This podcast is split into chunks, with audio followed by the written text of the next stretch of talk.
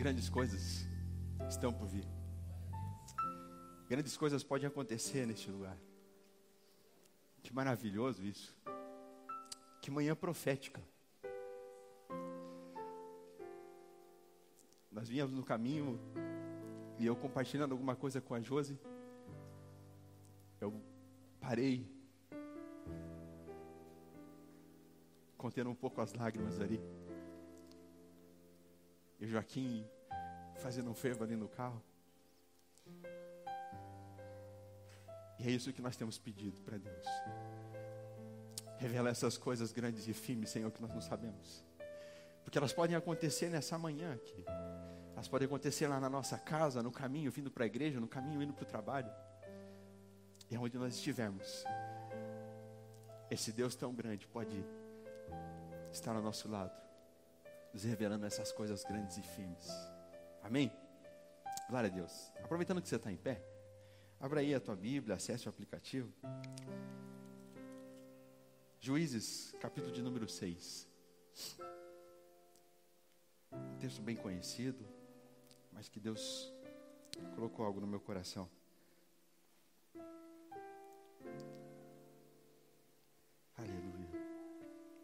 Juízes capítulo 6, o versículo 7. Mas antes vamos ler o último versículo do capítulo 5, que ele diz assim: a última parte só. E a terra teve paz durante 40 anos. A terra teve paz durante 40 anos. A partir do versículo 7 do capítulo 6, a palavra fala assim: Quando os israelitas clamaram ao Senhor por causa de Midian, ele lhes enviou um profeta que disse: Assim diz o Senhor, o Deus de Israel: Tirei vocês do Egito, da terra da escravidão. Eu livrei-os do poder do Egito e das mãos de todos os seus opressores. Expulsei-o e dei a vocês a terra deles. E também disse a vocês: Eu sou o Senhor, o seu Deus. Não adore os deuses dos amorreus, em cuja terra vivem, mas vocês não me deram ouvidos. Então o anjo do Senhor veio e assentou-se sobre uma grande árvore de Ofra, que pertencia ao Abiesrita Joás. Gideão, filho de Joás, estava malhando trigo em um tanque de prensar uvas, para escondê-los dos medianitas. Então o anjo do Senhor apareceu a Gideão e disse: O Senhor está com você, poderoso guerreiro. Que maravilha isso aqui. Você pode se sentar? Feche teus olhos aí. Pai, nós te agradecemos pela tua palavra, Senhor, que foi lida aqui. E sabemos que o Senhor tem algo especial para falar conosco ainda, através dessa palavra. Prepara os nossos corações e fala, Senhor, aquilo que nós precisamos ouvir, ó Pai, nessa manhã. A tua palavra, ela traz renovo, ela traz cura, ela traz libertação. Tua palavra traz salvação, ó Deus. E que nessa manhã nós possamos ser tocados por Ti. Ainda mais, ó Pai, como já temos sentido a Tua presença aqui através desses louvores. Que nós possamos entender, ó Pai, os Teus mistérios e possamos receber, Senhor, tudo aquilo que o Senhor tem reservado para nós. No nome de Jesus. Amém. É um prazer estar aqui essa manhã para a gente conversar juntos e compartilhar. E eu não sei você, mas esses últimos cultos têm sido, parece que cada dia mais agradáveis, mais abençoados. E a gente sai daqui meditando e compartilhando tudo aquilo que o Senhor tem reservado. E eu parei para contar os dias e nós estamos no oitavo domingo do, do ano. E a gente começou no dia primeiro de. No primeiro domingo do, do ano, a gente começou com uma palavra da, da Graciele, falando sobre o ano novo. Ele diz assim: ano novo será mesmo?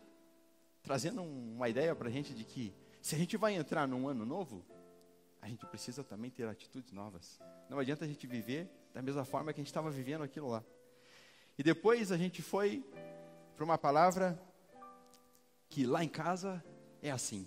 Como é que funciona a nossa comunidade? E os próximos dois domingos, o ADU e o Tico trouxeram para nós aqui os valores do MAP. Aonde fala da simplicidade, aonde fala da comunhão acima da instituição, aonde fala do trabalho voluntário, benegado, do discipulado, e a gente viver tudo isso aqui, essas coisas grandes que o Senhor pode fazer a partir da nossa comunidade.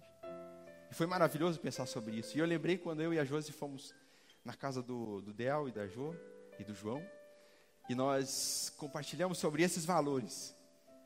E a nossa fala foi: são essas coisas que nós queremos viver. Porque faz sentido a partir da palavra, faz sentido a partir daquilo que o Senhor tem proposto para nós vivemos nesse tempo. E nós aceitamos e estamos aqui glorificando a Deus. E tem sido maravilhoso. No dia 27 do 1, o Adildo pregou sobre conexões. E ele trouxe uma ilustração sobre a playlist.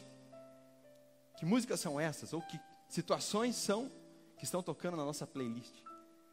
E ele falou para a gente guardar o nosso coração das nossas conexões. E foi uma palavra maravilhosa, foi uma palavra abençoada e nos fez refletir sobre como estão as nossas conexões. Com quem a gente tem se conectado? Com o quê? E aí no dia 3 do 2 a gente entrou nessa série de mensagens aqui. Gente que faz.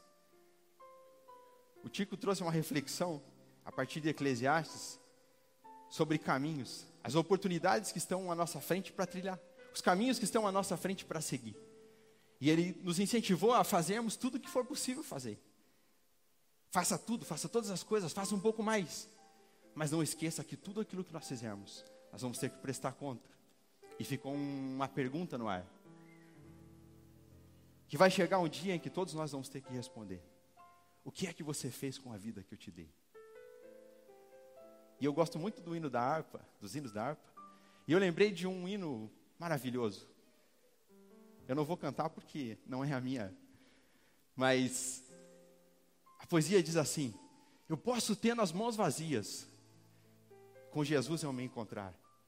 Quantas almas eu poderia ao Senhor apresentar? E o que é que eu fiz com a vida que Ele me deu? O que é que eu fiz com o ano de 2019 que nos proporcionou a viver um ano novo, a viver os valores da Sua palavra, a viver esses caminhos de forma mais intensa. E foi maravilhoso pensar sobre isso aqui. Depois, no dia 10, o Del pregou sobre modelos. Quem são as nossas referências? Quem é que nós seguimos? Quem é que nós estamos seguindo? Ou quem é que nos segue também?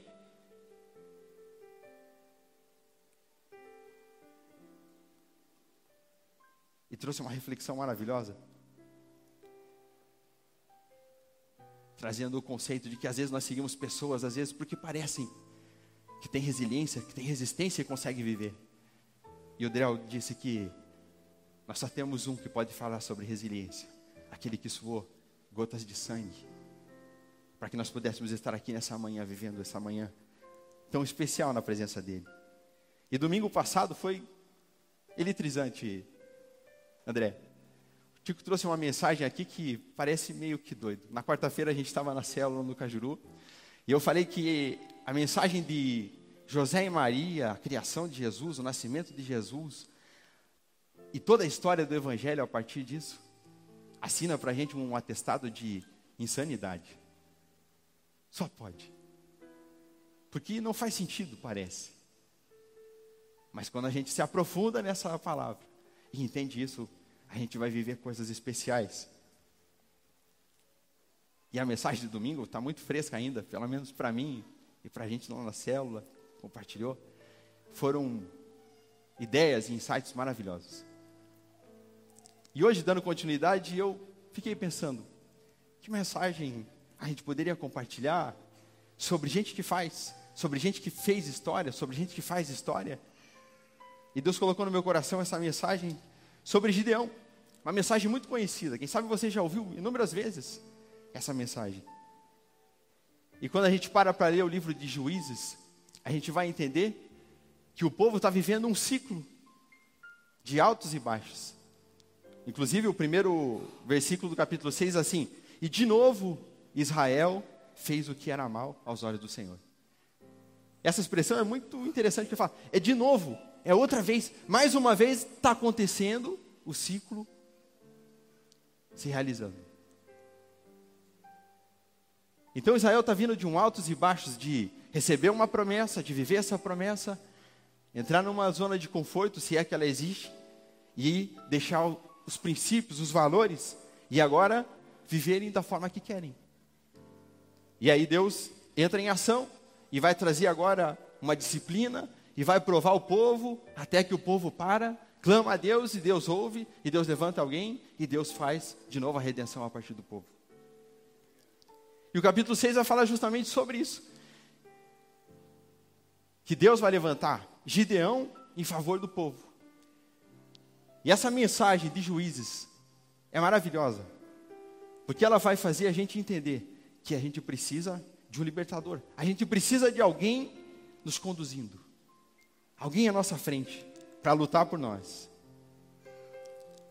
E ele faz uma preparação, quando a gente lê todo o livro de juízes, ele faz uma preparação para as leituras de 1 e 2 Samuel, 1 e 2 Reis, onde a gente vai ter o tempo dos monarcas. Porque aqui no tempo de juízes não havia um líder específico. E no tempo dos monarcas a gente vai ter os reis, as pessoas que conduzem o povo. Mas nem por aí vai trazer uma solução ainda.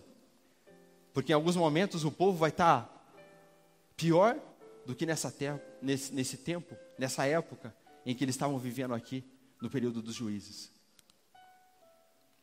E se a gente lê o livro de juízes, lê 1 Samuel, 2 Samuel, 1 Reis, os monarcas, e for lá para o Novo Testamento, Mateus, e começar a ler os evangelhos, e lembrar do nascimento de Cristo, a gente vai entender que ainda fazia sentido que alguém viesse representar o povo. E Jesus vem para fazer isso. E aí, quando a gente pensa sobre isso, a gente vai entender que o pecado ele só vai levar à escravidão. Ele só vai levar a períodos de aprisionamento, só vai levar a períodos de sofrimento. Mas o arrependimento traz redenção.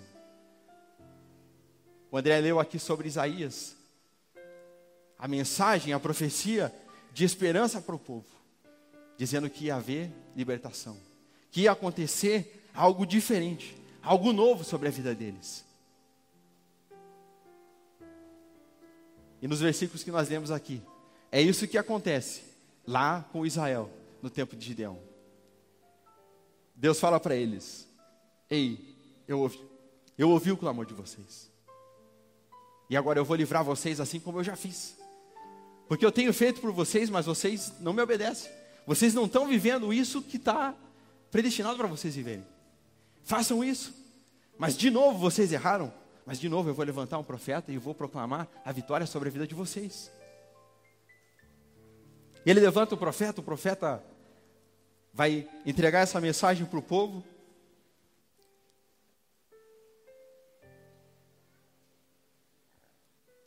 E o povo vai atentar para o Senhor. Mas aí Deus vai fazer o seguinte: Ele vai olhar para aquele povo e vai encontrar Gideão. Gideão, ele estava lá no lagar, malhando trigo. Lagar é um lugar onde fazia o processamento das uvas. Na época da colheita, colhia as uvas e processava ela lá no lagar. E é inusitado porque Gideão ele está no lagar malhando trigo e não uva. E Deus vai olhar para Gideão e fala: É com você mesmo. E aí o anjo do Senhor vai, vai aparecer para ele, no meio daquele caos, no meio daquele conflito. O povo está sendo oprimido pelos medianitas, porque desobedeceu a Deus. Toda vez que o povo plantava, toda vez que o povo criava os seus animais, na hora de desfrutar, Deus permitia que os medianitas viessem e saqueasse o povo, acabasse com aquelas plantações, acabasse com os animais, matasse até mesmo as pessoas. E Gideão está ali escondido no lagar, malhando trigo, tentando sair daquele momento de caos. E Deus encontra ele e diz para ele: Eu sou contigo, poderoso guerreiro. Que mensagem maravilhosa essa aqui. Ele encontra Gideão no meio do caos e diz assim: Apesar de tudo que você está passando, eu sou contigo, poderoso guerreiro. E eu gostaria de compartilhar com vocês aqui pelo menos quatro lições, para dar sequência nessa, nessas mensagens que nós estamos tendo sobre gente que faz. Quatro lições sobre o chamado de Deus para aqueles que fazem. A primeira coisa é o inconformismo. Se você quiser adicionar naquela lista de insights que o Adeildo pregou outros dias atrás, você pode colocar. Esse é o décimo quarto. Inconformismo. Gente que faz é inconformada. Sabe por quê? Gideão ele não estava fugindo. Gideão ele não estava frustrado com todas as coisas, mas ele estava inconformado com aquela situação, porque ele sabia das promessas de Deus para aquele povo. E ele sabia o que Deus poderia fazer. E eles estavam vivendo um momento de caos. E ele estava inconformado. E aí o que, que ele faz? Ele criou uma estratégia. E ele pensou assim: se os medianitas vêm quando a gente vai colher o trigo, vai colher as, as plantações, eu vou fazer o seguinte: eu vou plantar um pouquinho antes da época, vou colher um pouco antes da época e vou malhar esse trigo no lagar, porque não é a época de uva. Ele teve uma sacada ali. Não é época de uva, então eles não vão me procurar onde processa a uva. Eles vão me procurar onde processa trigo.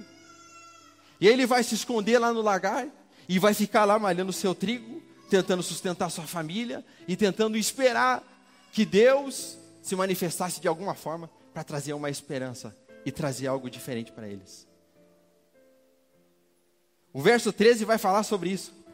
Ele fala assim: se o Senhor soubesse o que está acontecendo aqui, e se o Senhor fosse mesmo com a gente, não estaria acontecendo isso aqui. Eu fui criado sabendo que Deus faz coisas grandiosas e maravilhosas. Os nossos pais nos contam. Quando saíram lá da terra do Egito, passaram no Mar Vermelho, passaram o Rio Jordão, e Deus fazia coisas extraordinárias. Ele estava inconformado de viver naquela situação. E aí ele questiona, quando o anjo diz: Ei, você é poderoso guerreiro. Ele fala: Não, peraí. Se é verdade isso aí, não está fazendo sentido. Existe uma incongruência aqui. Porque eu tenho uma expectativa em relação àquilo que Deus pode fazer e faz. Mas a minha realidade está sendo outra. Não está fazendo sentido isso que eu estou vivendo. E eu estou inconformado com isso. Porque toda vez que eu tenho que colher o meu trigo, eu tenho que criar o meu gado, o meu animal, eu não posso fazer porque vem os medianistas e levam tudo isso. E agora eu estou aqui nesse lugar apertado, malhando o trigo num lugar impróprio, para tentar fazer a minha família sobreviver por mais um ano. Já são sete que eu estou vivendo nisso. E ele fica mais inconformado ainda porque ele fala assim: essa terra que nós estamos aqui é Canaã. É a terra que Deus prometeu para nossos pais. E nós estamos vivendo esse caos. Não está fazendo sentido. Se nós formos para Romanos 12, 2, ele fala assim: Não vos conformeis com esse mundo, mas transformai-vos pela renovação do vosso entendimento. Quem sabe a gente está passando por um momento de dificuldade. Quem sabe você está como Gideão. Está no momento de caos. Você acredita que Deus pode fazer coisas incríveis. Você sabe que Deus faz porque Ele já fez por você, pela sua família e por tantos outros. Mas as coisas não estão acontecendo. Essa palavra Está sendo muito difícil para mim pregar aqui. Porque eu tenho pedido para Deus entrar com providências e trazer milagres em algumas situações.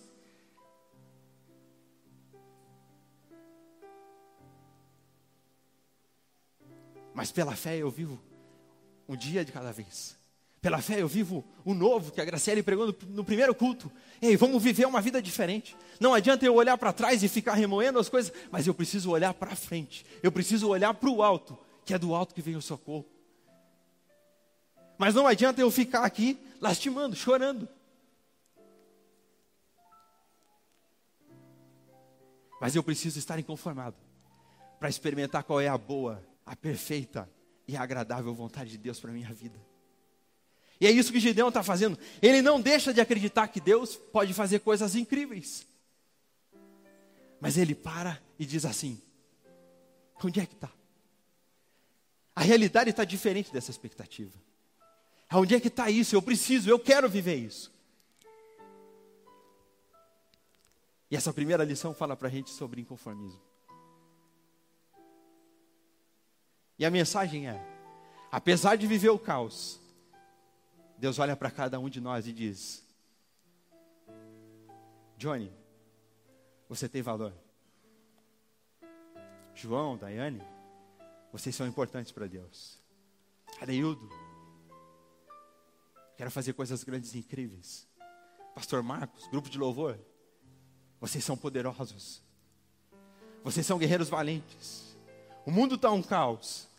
A mensagem de juízes é paz em meio ao caos. E é isso que Deus tem para nós. Só que Ele não quer que a gente cruze os braços e fique assistindo as coisas passarem. Continuando aquele diálogo do anjo e Gideão, a segunda lição é: vai com a força que você tem. Porque aí Gideão fala assim: ah, eu estou aqui malhando trigo, está tão difícil, está muito problema, e começa um mimimi. Fica mimizento, fica reclamando, fica se menosprezando. E aí ele diz assim: ah, mas eu sou o menor da minha família. A minha família é a menorzinha que existe lá da minha comunidade lá do meu país, da minha, da minha igreja. Eu sou o menor de todos, como é que eu posso ser chamado de poderoso guerreiro? Não sei se às vezes a gente simpatiza com essas coisas aqui. Ah, mas eu, eu não posso. Ah, eu não vou, eu não tenho condições. Eu não tenho inteligência, eu não tenho recurso. Eu não tenho dinheiro. Eu não tenho fé. Aí pegou. Mas Deus fala: vai com a força que você tem. Porque é Ele que nos capacita, é Ele que nos renova, é Ele que nos fortalece, é Ele que nos dá condições de vivermos essas coisas maravilhosas. E Ele diz assim: Vai, poderoso guerreiro, eu estou contigo, vai nessa tua força, porque já existia uma força dentro de Gideão. Ele estava inconformado com aquelas situações e ele estava querendo uma solução. E ele diz assim: Como é que eu vou? Como é que eu posso ir? Gente que faz, não fica achando desculpas, mas procura oportunidades. Gente que faz é inconformado e vai com a força que tem. Eu não posso, eu não posso fazer daquele jeito que eu gostaria, mas eu vou fazer pelo menos um pouco. Eu não gosto de, eu não consigo fazer, mas Deus pode através de você. Deus pode te capacitar. Não foram vocês que me escolheram, mas fui eu que chamei vocês para que vocês vão e façam alguma coisa. Vão e deem frutos.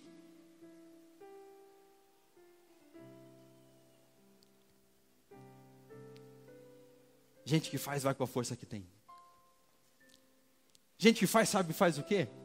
Se às vezes não tem muita força, vive os nossos valores aqui do MAP. A comunhão acima da instituição. E chama um amigo, às vezes, num sábado, sete horas da manhã, para ir tomar um café, só para compartilhar, às vezes, um pedido de oração e dizer: Ei, ora por mim, me ajuda. Deus tem falado que tem coisas grandes e incríveis para realizar através de nós.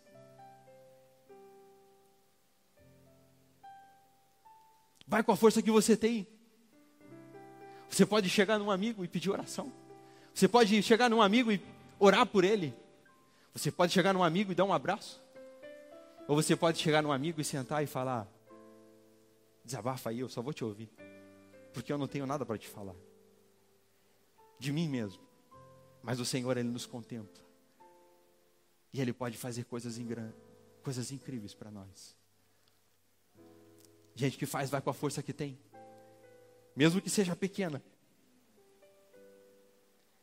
A terceira lição vem da continuação desse bate-papo, desse diálogo. E aí, quando o anjo fala para ele assim, versículo de número 14: O Senhor voltou e disse para ele: Vai com a força que você tem e liberta Israel das mãos dos medianitas. Não sou eu que estou te mandando? Não sou eu que estou falando para você, vai. Você não acredita em mim, você não está questionando aonde é que estão as promessas, onde é que estão o cumprimento daquilo que o Senhor fez. Vai, eu vou estar com você. E aí Gideão processa a informação e diz: eu topo a parada. Tá comigo. Mas faz o seguinte: não sai daqui. Ele entende aquilo e fala para o anjo: não saia daqui. Eu vou trazer um presente para você. E gente que faz, sabe faz o quê? Oferece um sacrifício. Oferece uma oferta, um sacrifício vivo. Nós estamos entendendo aqui que o povo está vivendo um tempo de escassez, um tempo de opressão, um tempo de miséria. E Gideão vai lá em casa e chega para a mulher e fala: Cadê aquele cabrito que está escondido? Porque o povo não tinha animais. Eram saqueados, eram roubados, eram mortos. Mas Gideão tinha um cabritinho lá, escondido. E ele fala: Pega esse cabrito, nós vamos matar esse cabrito hoje. Pega a farinha. É, mas tem muito pouco, está acabando. A gente não produziu ainda, a colheita foi pouca, nós colhemos antes do tempo. Pega a farinha. E quem sabe os filhos, isso é um pensamento meu aqui, e sabe os filhos diziam, falaram, ah, hoje vai ter churrasco, hoje o negócio vai estar tá top lá em casa. Mandou matar o cabrito, mandou fazer pão, o negócio está show de bola. Mas Gideão fala, não, não, não, nós vamos oferecer. Nós não temos quase nada, mas do pouco que nós temos, o nosso melhor nós vamos oferecer a Deus. E ele pega aquele cabrito, ele pega aquele, aqueles pães e vai oferecer diante do Senhor.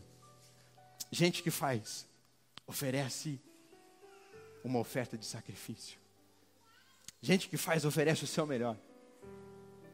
Como é maravilhoso a gente receber o melhor das pessoas, não é isso? Quando você vai em algum lugar, você é bem atendido, recebe o melhor atendimento, você fala, puxa, você sente até meio. Tô, me achando, né?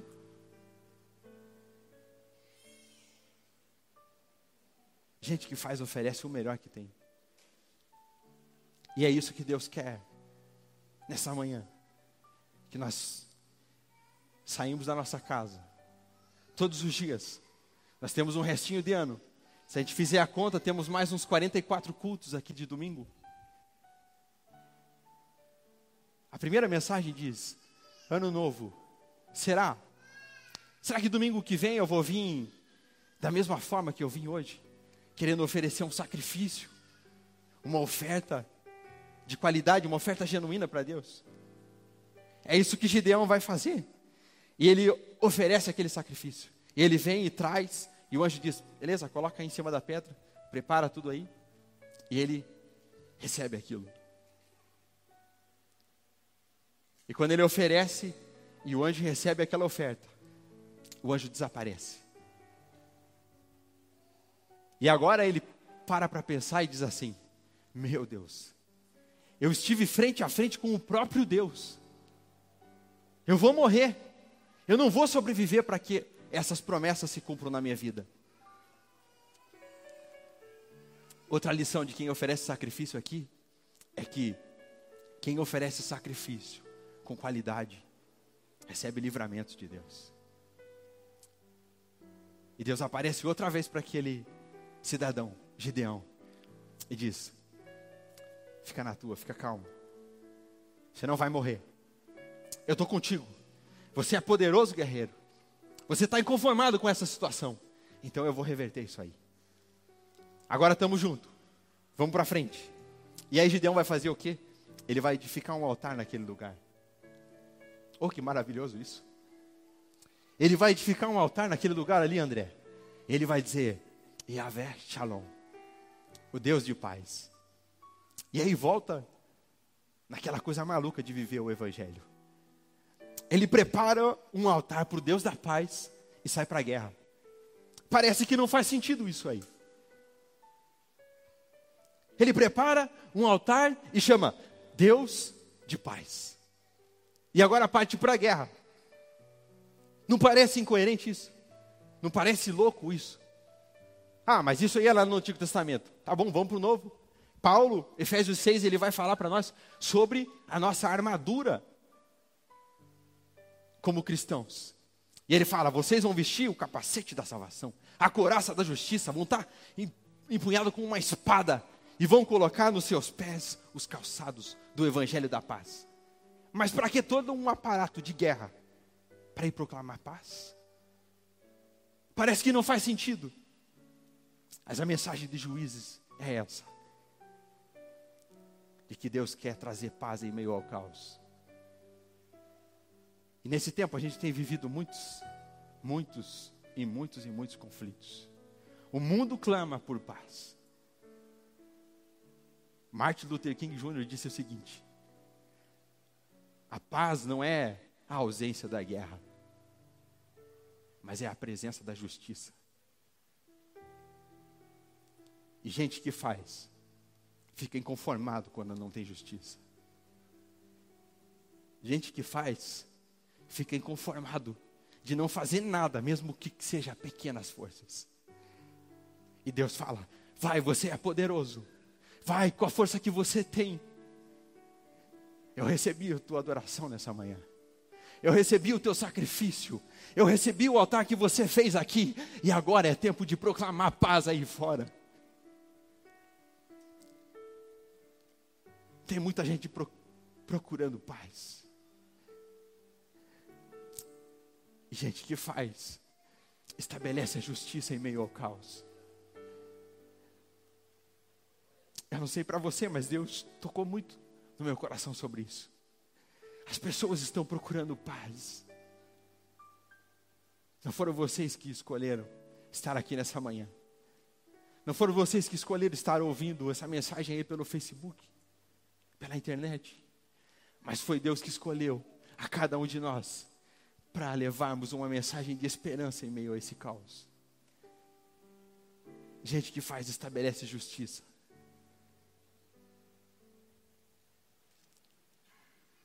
E para a gente caminhar para o final, a quarta e última lição que essa história de Gideão e Juízes traz para nós é que gente que faz tem estratégias e convicções. Mesmo depois de oferecer aquele, aquele sacrifício, mesmo depois de fazer todo aquele bate-papo com o anjo, e entender os propósitos de Deus, Gideão ainda dá uma, uma vacilada e diz assim: Ah, mas se o Senhor está com a gente mesmo, faz o seguinte: eu quero uma prova. E Gideão vai fazer duas vezes um teste com Deus. E aí Deus, tá bom? Já que você insiste, vai lá. E aí ele pede para Deus: Eu vou colocar um novelo de lã aqui no meio do campo. Se esse novelo ficar enxuto e todo o campo ficar molhado, eu vou entender que é o Senhor que está falando comigo. E isso acontece. E ele faz o contrário. Agora vamos fazer o seguinte: todo o campo seco e só nesse novelo de lã vai estar tá molhado. Ah, que coisa maravilhosa. Deus ele nos dá a oportunidade de fazer a prova dos, do seu amor. E ele fala: faz aí. Eu estou disposto, eu já te escolhi. Eu quero que você vá e faça alguma coisa. Gente que faz, faz prova com Deus para ir com convicção. E quando Gideão entende isso aqui, ele fala: agora, agora não tem mais jeito. Eu já ofereci o sacrifício, eu já entendi que ele continua fazendo, eu já entendi que tem promessa para ser cumprida. Agora eu vou chamar o povo. Eu vou chamar a galera. Ele toca a buzina e vem 32 mil soldados. E fala: Agora sim. Agora eu estou mais forte. Agora eu tenho mais força. Agora eu estou junto. Mas Deus fala: Não. Tem muita gente aí. Tem uma galera aqui, nada a ver. Tem uma galera que não entendeu isso aqui. Capítulo 7, ele vai falar sobre essa seleção dos soldados. E aí ele fala para Gideão o seguinte: levanta a voz aí e grita para eles e pergunta: quem é que está tremendo de medo? Doze mil. Caramba, como é que o soldado vai para a guerra tremendo de medo? Paulo fala para Timóteo: Timóteo, Deus não, não nos deu um espírito de medo, mas de ousadia, de poder, de graça, para ir avante. Então não fica tremendo de medo, vai. Só que os que estavam tremendo de medo, Deus falou: ah, tira esses caras, vão só ser peso morto. Vai atrapalhar, é muita gente. E separa. Mas ainda tem muita gente. 10 mil. Desce lá no ribeiro e faz a galera tomar água. Aquele que descer e colocar a cabeça como um cachorro, esse você separa para um lado. Aquele que ficar atento e tomar água com a mão, separa para o outro. Gideão vai, faz lá o processo. E quando ele entende, ficou 300 de um lado, 9.700 do outro. Porra, deve ser o 9.700. Não, não, não. É os 300. Gente descomprometida com a guerra. Abandona o seu armamento. Abandona suas armas. Abandona o propósito. Simplesmente para satisfazer os seus prazeres. E aí Deus levanta e fala: É com vocês agora. E Deus dá uma estratégia fantástica para Gideão. Eu fui militar e gosto muito de pensar sobre as estratégias de guerra e pensar sobre essas coisas. E eu fiquei refletindo sobre essa estratégia que Gideão teve, que Deus deu para Gideão, em separar esses soldados e irem para a guerra com 300 homens enfrentar 135 mil medianitas. Ele vai fazer o seguinte: ele vai separar três companhias de 100 soldados. Ele vai dar uma tocha na mão de cada um, uma trombeta. E ele diz assim: ó, a gente vai partir para a guerra. Deus já confirmou tudo o que tinha que fazer. Não tem mais. Se a gente pedir prova, Deus vai escolher um outro povo para ir lá guerrear com os medianitas. Então é com a gente. Vamos para cima. Então cada um de vocês, cada grupo desse aqui vai para uma extremidade, vai para um lugar. E quando eu der o sinal, vocês vão tocar a buzina e vão falar a espada por Deus e por Gideão. E vão quebrar esse cântaro e vão levantar essa tocha. Parece meio doido, né? Mas nas estratégias de guerra daquela época é o seguinte. E você já pode ficar em pé.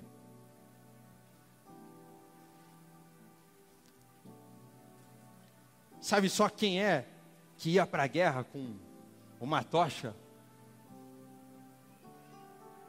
Eram comandantes de mil homens. Quando vissem um homem com uma tocha na mão, o exército inimigo sabia: ali tem um homem e atrás dele tem mais mil. Ali tem um homem e atrás dele tem mais mil. Ali tem um homem e atrás dele tem mais mil. Fazendo uma continha bem básica, os medianitas eram 135 mil homens. E o povo de Israel, o exército que foi 300 homens, cada um com uma tocha. Quando eles partem para a guerra, Gideão dá o sinal, eles tocam a buzina e acreditam: ah, nós somos poderosos em Deus. De nós mesmos nós não podemos nada, mas nós estamos inconformados com essas coisas. Nós temos pouca força, mas é Ele que nos sustenta, é Ele que nos leva. E eles levantam as suas tochas. Os, os medianitas olham e fazem uma cutinha. Oh, ali tem mil, ali, ali tem mil, ali tem, ali tem 300 mil. Não dá para nós. Em algumas versões dizem que os medianitas saem correndo e gritando para fugir gente que faz, tem estratégias e convicções para partir para a guerra. Que o Senhor possa nos dar as estratégias certas. Que o Senhor possa trazer para a gente conformismo. Tem muita coisa para se fazer. Tem muita coisa para se fazer. Lá na sua família, aqui no MAP. A sociedade precisa de gente inconformada. O reino precisa de gente inconformada e as estratégias, o Senhor vai revelar a cada um de nós. E quando nós tocarmos a nossa trombeta, quando nós levantarmos a nossa mão e proclamarmos que o Deus de paz está conosco e partimos para a guerra, a fim de que a justiça seja feita em meio ao caos, Deus vai nos dar a vitória. Que Deus abençoe a cada um de nós essa manhã. Que Deus faça de você um verdadeiro adorador, um verdadeiro guerreiro e gente que faz. Temos mais 44 semanas ainda para viver esse ano. Então, que sejam semanas de grandes batalhas e de vitórias de Deus para a vida de cada um de nós. Amém. Me coloco em tua presença, Espírito Santo. Coloco em tua presença, Espírito de Deus. Guia-me, Senhor, por tua vontade. Sei que estás aqui, faz tua obra em mim. Eu reconheço, Senhor, que não são com minhas forças. Eu reconheço, Senhor,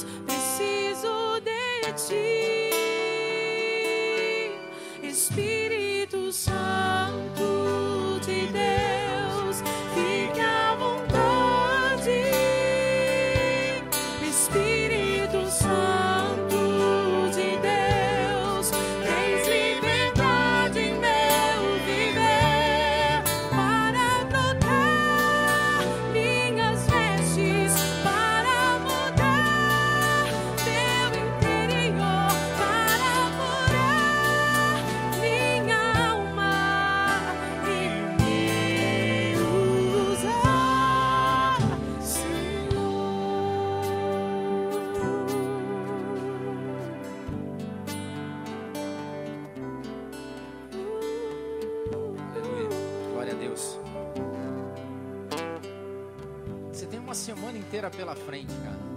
Tá só começando ela. Seja ousado, inconformado. Faça, faça. Que essa palavra aí te inspire. Que como a gente está cantando aqui, que o Espírito Santo fique tão à vontade na tua vida essa semana. Que você seja um instrumento só, um instrumento para tocar vidas, para fazer coisas. Seja contado entre os 300, cara. Seja contado entre os 300. Com vontade de fazer. Eu vou orar por você. Quero abençoar a tua semana. Quero que nós estamos tentando nessa série é que a gente seja inspirado por homens e mulheres de Deus. Que em momentos que não tinham, cara, um milésimo das facilidades que a gente tem hoje. Eram pessoas que faziam, que marcavam tempo, marcavam história. Tua vida tem um sentido, creia nisso. Tua vida não é levantar cedo, bater no despertador, trabalhar, pagar a conta, voltar para casa. Não é isso. Não é isso. Deus tem muito mais para tua vida, para a vida da tua família. Você tem um propósito na tua existência. Que assim como Gideão, e assim como outros tantos que nós vamos estudar ainda, a tua vida marque história, marque um tempo. Ah, não é marcar no mundo, às vezes você precisa marcar história para uma pessoa. Às vezes Deus te levantou para ser a mãe que o teu filho precisa, o pai que o teu filho precisa, a esposa que teu marido precisa, o esposo que a tua, que a tua esposa precisa, a pessoa e aquele profissional que vai fazer a diferença onde trabalha, aquele líder social que vai fazer a diferença onde mora, no meio dos vizinhos, aquela pessoa que vai marcar tempo. Para tua glória? Não. Para que as pessoas olhem as tuas boas obras e glorifiquem a Deus que está no céu. Senhor, nós te agradecemos por tudo que nós temos vivido, sentido e aprendido aqui. E nós te pedimos, ó Pai, tenha liberdade, Espírito Santo, tenha liberdade no nosso meio, tenha liberdade na nossa vida. E que essa semana que começa seja um grande, uma grande página em branco para que o Senhor escreva e desenhe ela e faça de nós o lápis, faça de nós a caneta, faça de nós o pincel para tocar vidas, para dar cor, para colocar ordem no caos. Nós nos entregamos diante da tua presença e nós não nos conformamos em viver uma vida que não faça sentido. Nós queremos sentido, nós queremos propósito, nós queremos objetivos. para entregar tudo no teu altar e dizer: Santo é o Senhor. Nos abençoe essa semana e Espírito Santo tenha liberdade em nosso meio.